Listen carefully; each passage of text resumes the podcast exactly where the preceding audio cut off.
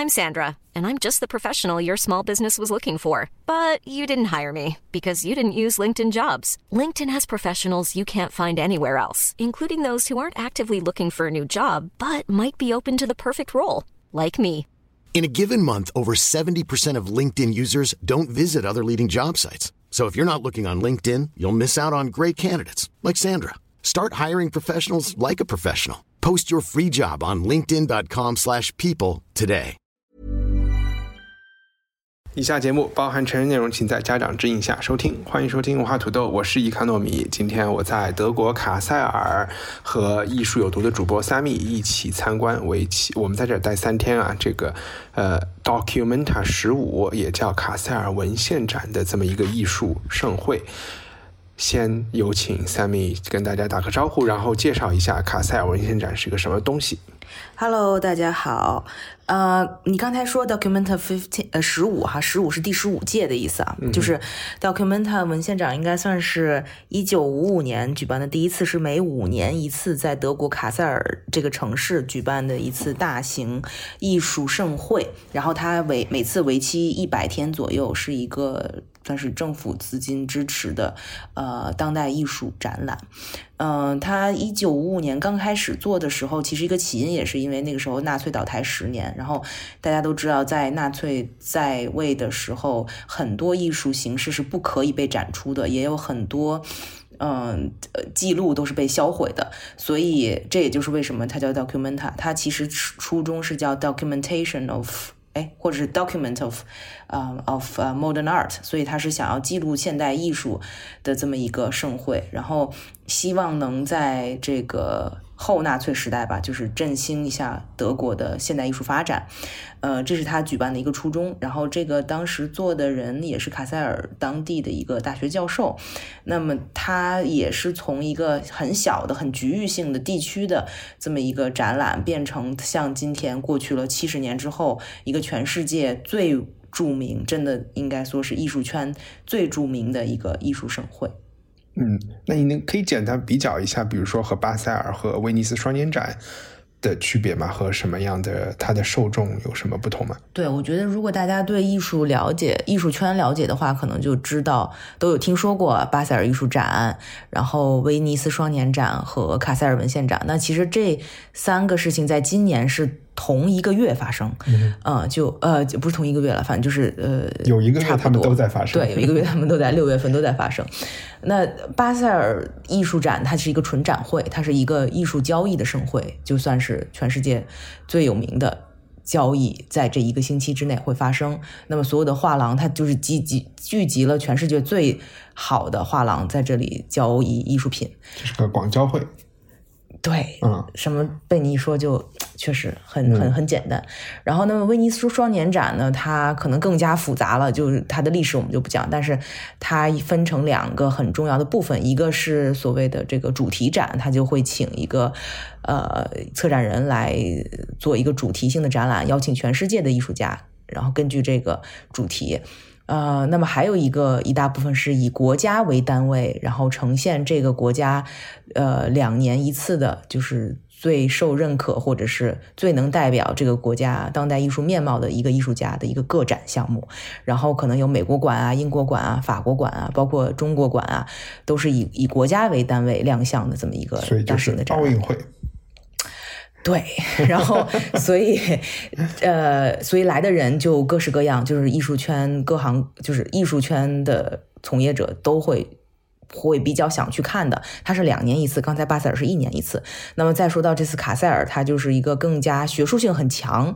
的一个展览，它是每五年一次。那么其实人群也不太一样，就我们可以说威尼斯是融合了可能呃艺术学术圈和呃交易人员都会想要去的这么一个地方，但是卡塞尔文献展基本上是以学术圈和艺术家、策展人为主。那么其实可能涉及到交易的人来的会比较少。嗯嗯，但是不是嗯，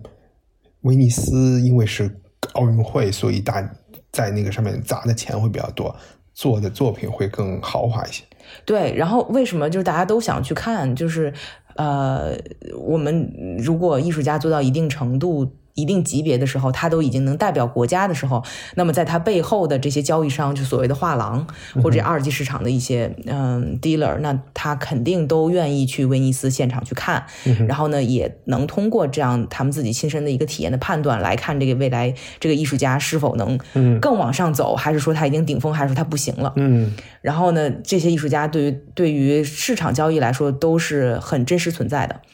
卡塞尔文就是，当然学术圈也是愿意去那边去去找寻最新、最好、最棒的作品，因为像你说的，就是国家会给很多钱去放在这里面。那艺术家都是卯足了劲儿，又代表自己的国家，所以就会想要创作出自己生涯当中最顶峰的作品。所以就是学术圈的人也很希望去看。因为一般来说，这个水平都真的是非常高。那么卡塞尔文献展可能它就是更加的对，就是学术化一点。可能对于交易的人来说，就不知道这些东西要怎么去交易。嗯嗯。你讲学术化，我我以为学术会是说做非常先锋的事情，大家看不懂的事情，讨论的话题是没有人在讨论的事情。其实今天我看了一下，观众也有挺多大众的，就我个人上啊，没有觉得他那么的好像高冷，嗯，对，就其实是 OK 的。然后。呃，你其实看了，这是你看的第三第三次第三次卡塞尔，你可以讲一讲前两次的经历吗？对，等于第一次是十年前了，那十年前是好像他是他们第二次卡塞尔文献展，七十年历史，哎，当时呃也不知道是不是七十年，六十年历史上第二次邀请女性策展人策展，然后呃有很多作品，因为也是第一次去了，所以就很新鲜，因为它是在一个全城发生的，呃有三十多个场馆。同时展出，然后可能有的场馆是大家会有点想意想不到，不一定是在博物馆和美术馆，而是在商场、在酒吧、在理发呃理发室，就是这样子的餐厅。对，很像爱丁堡戏剧节的那种感觉，这样地方发生。然后还有就是第一次的感觉最深的是有一些可以打开你五感的作品，就比如说一些声音，在火车站的室外的一些声音装置啊，和一些呃空空的展厅里头的一些。风和一些声音，嗯，所以那个感觉是非常新鲜的，对我来说，嗯，还有很多行为，嗯。啊，所以那一次感觉是一个也年轻了，就是是一个很很不一样的艺术体验和教育吧。然后呢，第二次就是去呃五年前的那一次，可能更多的是呃，就真的是要开始拿着笔记本，要一个一个艺术家去学习他们到底以前是做什么样子的东西。嗯，嗯然后，呃，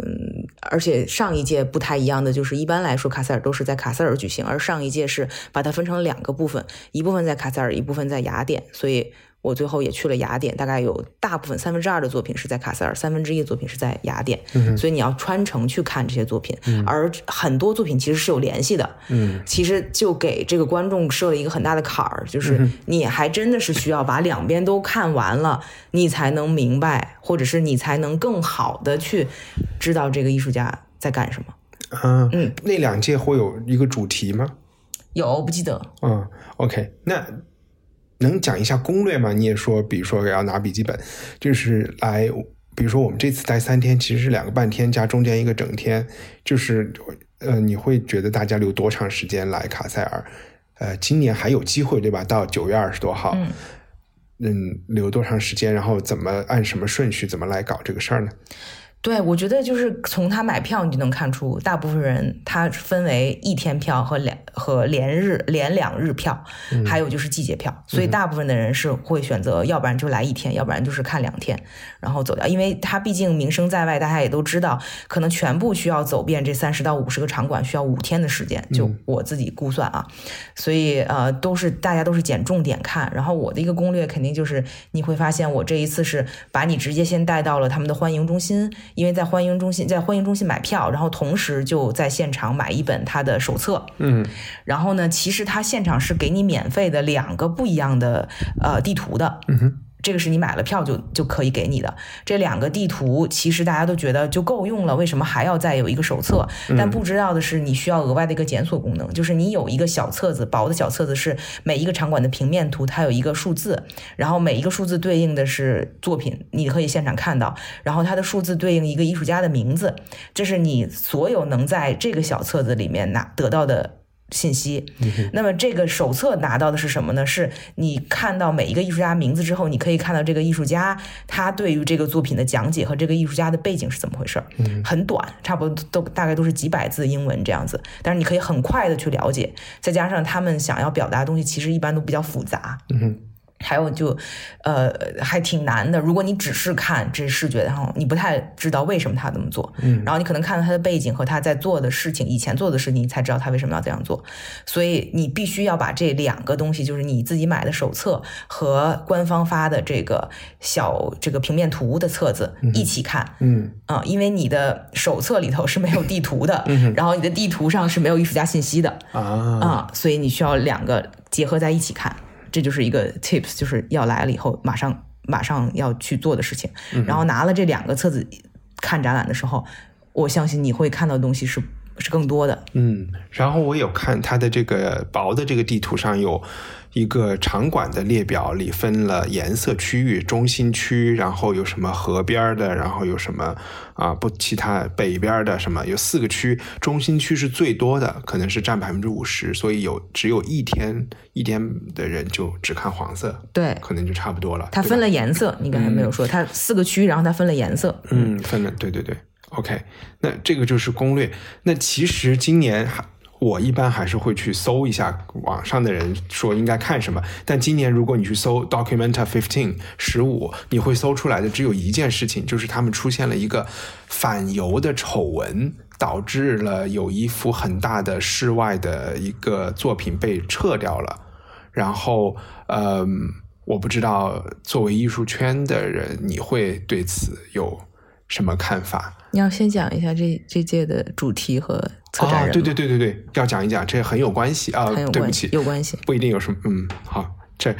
那你 一说就说错，好。你可以介绍一下这个这一届的策展人是什么？好呀，这一届其实是一个层层外包的一个关系。用我的话来说，就是巴塞尔的主办方，他们可能在两年前就邀请了在印尼的一个艺术家组织，他们简称昵称为 Ruru，他们有一个叫软什么软 Rupa 还是软 Paru 的一个名字。然后艺术家组织，我认我的认识就是有不同的艺术家，他们又合在一起干一件事儿。对吧？然后，呃，三米以前有举过例子，比如说时代漫画，就是可能是中国的民国时期的一个组织，里边有不同的画家，但是他们在一起做了一件事情，叫时代漫画，可能就是这样的。那这个组织，他们我不知道是出于懒啊，还是说出于呃就想外包啊，或者是一个政治上的原因啊，他们就说我们也不想当策展人，我们。就再去选一大堆全世界各地，特别是发展中国家的其他的艺术家团体，然后让他们再去每人负责一个场地或者是一个空间，然后再去找艺术家来做作品。其实就形成了一个卡塞尔到 Ruru，再到全球团体，再到艺术家的一个金字塔结构，可以这么说吗？或者说，它最后反正发生出来就是五十多个团体，嗯呃的一个参与，但是五十多个团体涉及到人的时候，就有一千多人。就是因为每届卡塞尔文献展，如果按照艺术家个体来算的话，就是一百多人就已经到头了。那这一届因为五十多个团体加在起来，每一个有的团体人很多嘛，嗯哼，就可能有一千多人，所以是历史上参加参展人数、艺术家参展人数最多的一次。嗯嗯，所以我觉得当然会有一些不够叫什么考虑不周的或地方，或者是会有一些可以出偏差的地方。OK，你你可以讲那个哦，但是你没有说这一次的主对题。我我要嗯准备说，然后这个印尼的这个 Ruru 这个团体，他们其实是用了一个他们这个团体很喜欢的概念，一个关键词叫 Lamba，叫 Lamban 之类的啊。然后这个词的意思大概是他们的啊、公社的或者是一个社区的一个米米仓嗯它其实是把。我也不知道，他们好像就是讲说，呃，农民每年收成完了以后，把自己用不完的米都捐出来，捐到这个米仓里，然后给更有需要的人。那其实我觉得，其实就是体现出了一种要一起合作呀，然后一些比较乌托邦的，或者是呃精神啊，或者是这种这种感觉的东西吧。然后他们又觉得，那这里面蕴含着平等合作，然后互相互的谅解啊，他们可能就把这些关键词给开发出来，然后呃，包括环保啊，什么反对资本主义啊，就并不是说拿去卖钱，他们就把很多这些概念都拿出来，在运用到他们的创作中，可能用了很多关键词，我是这么理解的。但是层层外包确实就出了一个问题，三明，你来讲讲出了什么问题啊？不是你看的这个新闻特别多吗？我你你可以讲我，我又简单的说一下，因为我并不想陷入这个这个讨论里面。就有另外一个入入外包出去的一个印尼的团体，他们有一幅。有一个作品是一幅壁画，这个壁画上画了一堆，就是好像是在压榨印尼老百姓的这些人，里边有什么克格勃呀，有什么 CIA 啊，然后好像批评这些人都是安全的，但是不知道怎么的，大家就这个作品里就画了一个人，这个人呢就长得有一点像欧洲传统的反犹漫画里的犹太人的形象，可能有那种犹太人呃传统的这种他们的。男性两鬓会有的那种卷卷的头发，然后这个人还戴了一个帽子，这个帽子上还写了一个 SS，就有点希特勒党卫军的这个 logo。所以这些相互之间其实也不太那自洽的一些这些形象，又很敏感，就被人发现了。被人发现以后，就这幅作品就撤了。这幅作品撤的是，但撤的不够快。然后呢，Documenta 的。卡塞尔的这个呃 CEO 道歉的不够不够彻底，不够诚恳等等原因，因为他好像去说他并没有审过作品，也不需要审这些作品。然后在德国以及全世界范围就成了一个媒体风波吧。然后现在该这些人，我刚才提到的人也就都该撤的撤，该下台的就下台了，就成为了好像觉得这一届 Documenta Forever 就会。和这一桩丑闻牵连在一起，但我并不知道作为一个艺术的讨论，这个争议有没有有什么价值和大家你会怎么看？嗯，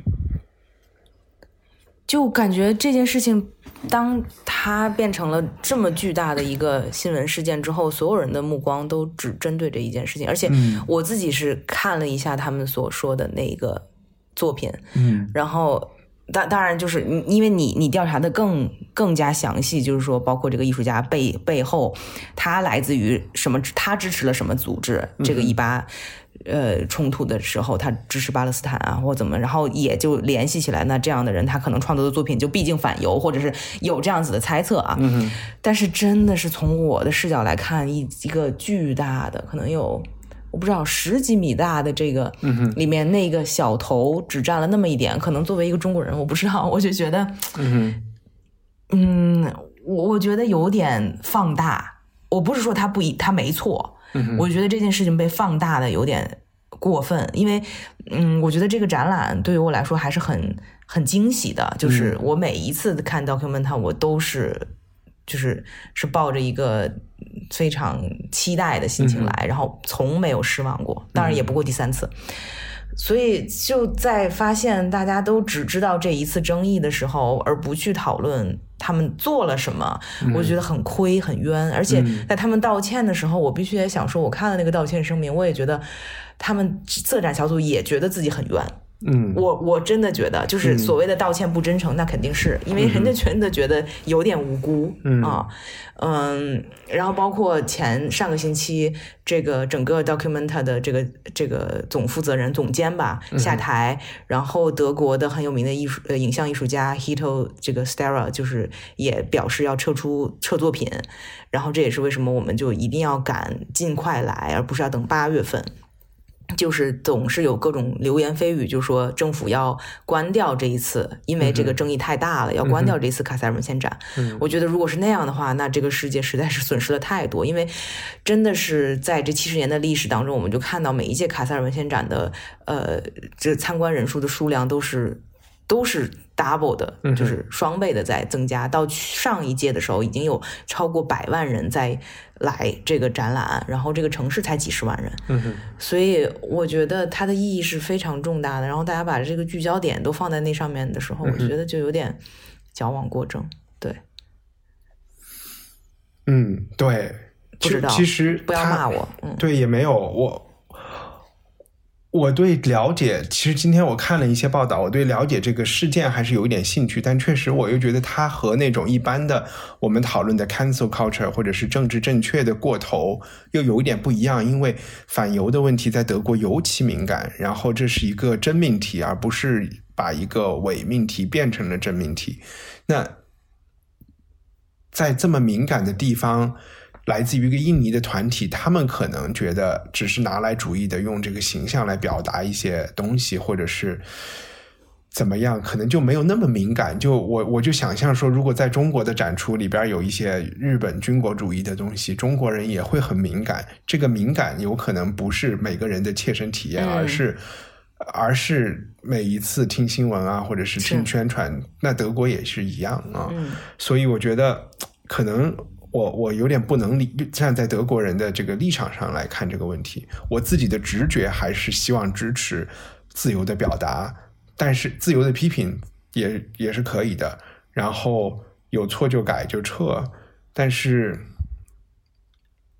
人的事情就很复杂，很多人是借题发挥嘛，嗯就开始清算更高层的高层，就成了政治武器，成为了宫斗，那那就有点说不清了。嗯，那回到作品本身，我们可以分享一个今天，因为其实我们是想说，今天录一个短短的节目，明天、后天都分别录一个短短的节目，可以慢慢的把这个 documenta 的一些历史和我这一次看到的东西给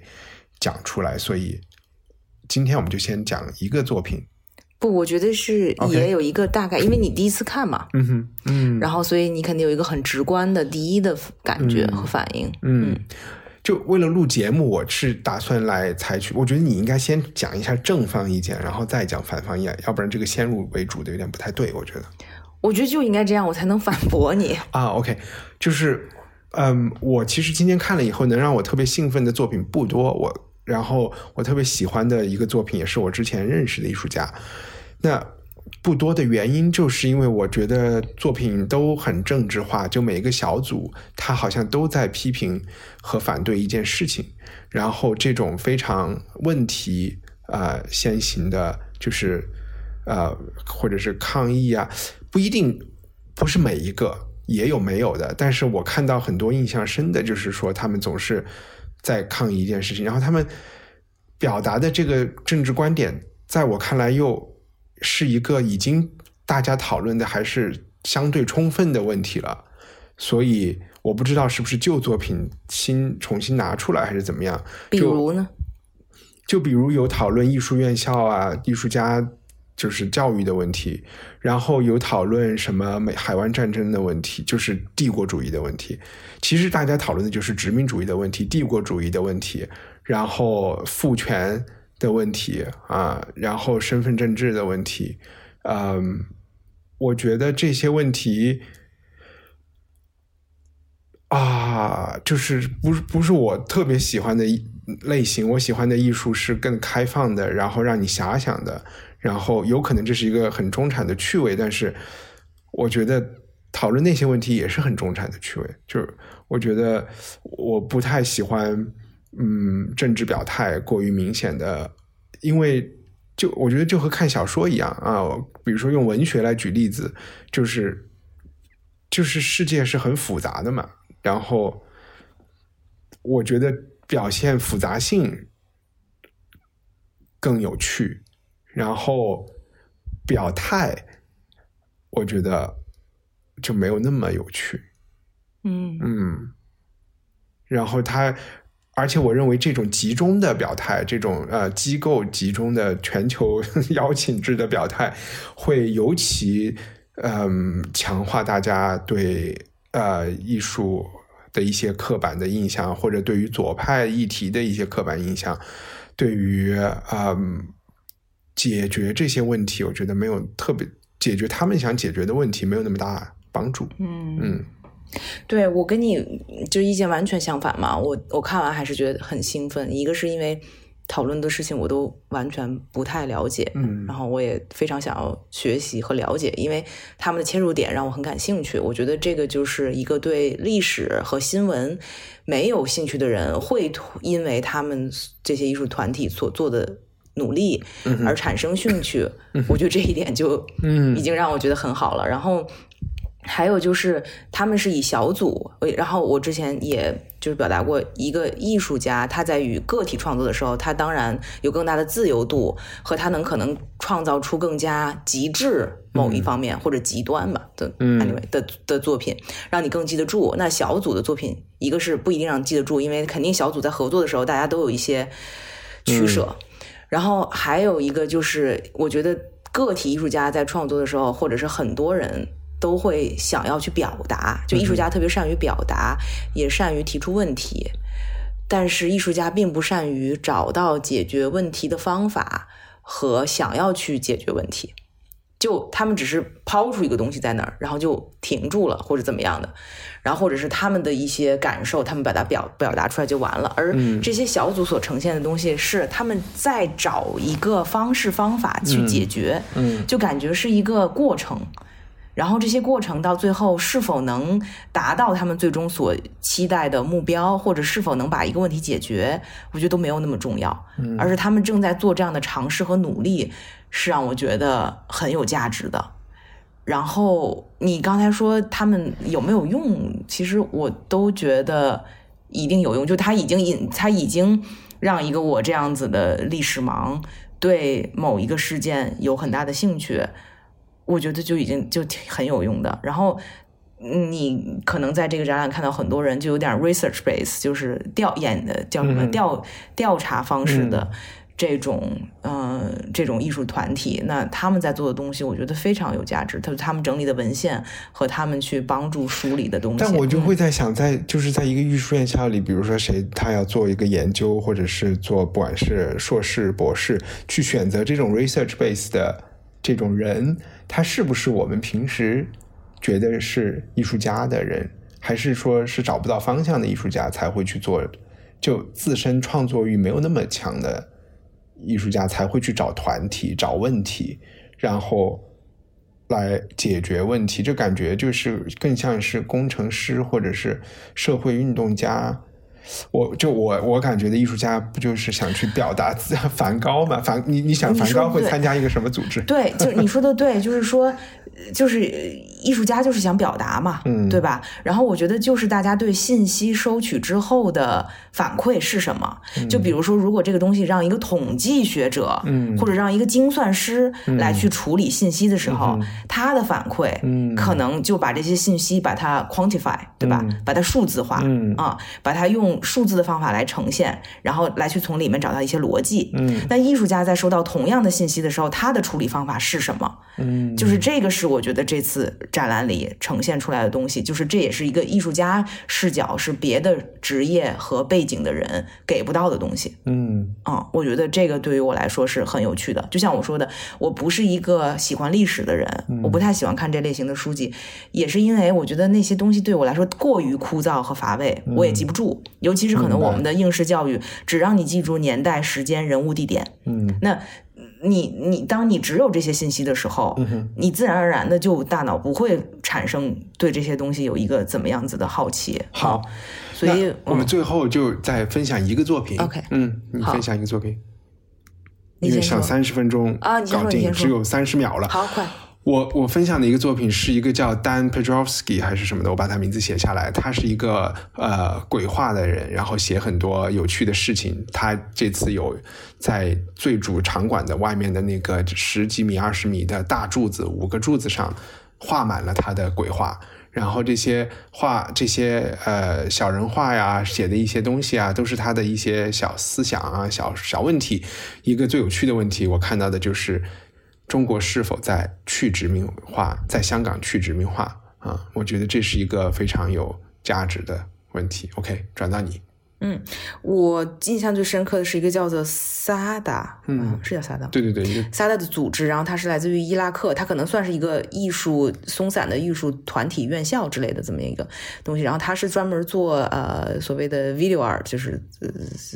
影像艺术的，然后他这次选了五个艺术家拍的短片，然后串联在一起，每一个短片可能就十几二十分钟，然后那五个艺术家的短片我们可能看了三个，每一个的印象都非常深刻，因为都是从他们非常个体、个人经历出发来讲，他们是基本上就是他们最后为什么会出国。我甚至觉得，就有的人可能是在自己的商店门口看到了他，当然都是有艺术背景的，看到了这个呃两个人被屠杀，然后最后自己也莫名其妙的陷入到了一个冠军监狱里被被 torture，然后。罪名是因为他画了一个裸体的维纳斯等等这样子的事情，然后到最后没有办法，必须要逃离这个国家，然后到一个女生可能在伊拉克，最后因为 ISIS 的进攻，他就父母让他赶紧逃走。然后他在海外如何生活，然后要去这个土耳其的小商店去给人画陶瓷等等，就是非常个人化的视角去讲述故事的时候，你能看到很多复杂的东西和背后的东西。这个东西是我觉得在新闻事件、新闻或者是呃书上就有点难去看到的东西。嗯，然后当然了，这这些都是个人化的表达，但我觉得还。蛮震撼的，就让我今天会一直去想到他的一个点。嗯，然后就会其实看到，在很多地方大家还面临着非常严峻的真实的生存的问题，然后，但是同时也有很对，在西方也有很多讨论的问题，就可能有时候在我看来就会稍微有点悬。对，还有就是这一次，我们其实因为这是第一次采用这个东南亚的艺术团体做策展人嘛，所以它带来的视角很多都是非西方的，就可能我们今天看的大部分，可能百分之九十的作品可能都来自于亚洲，就东南亚，然后中亚，然后非洲、南美等等这样子的国家，就所谓的 Global South 很多，所以不太平常会被关注到，但今天起码第一天都看到了。好呀，时间不多。我就五秒钟，我也没有觉得特别觉得有非西方和西方问题。我觉得他们都是我们都是在一个 global 的语境下在做这些事儿了，好吧？停，你都停了是吧？嗯。哦，OK，那就拜拜，明天再录一一个短期。这次节目就是想明天后天分别都出，拜拜。When you make decisions for your company, you look for the no-brainers. If you have a lot of mailing to do, stamps.com is the ultimate no brainer. Use the stamps.com mobile app to mail everything you need to keep your business running with up to 89% off USPS and UPS. Make the same no brainer decision as over 1 million other businesses with stamps.com. Use code PROGRAM for a special offer. That's stamps.com code PROGRAM.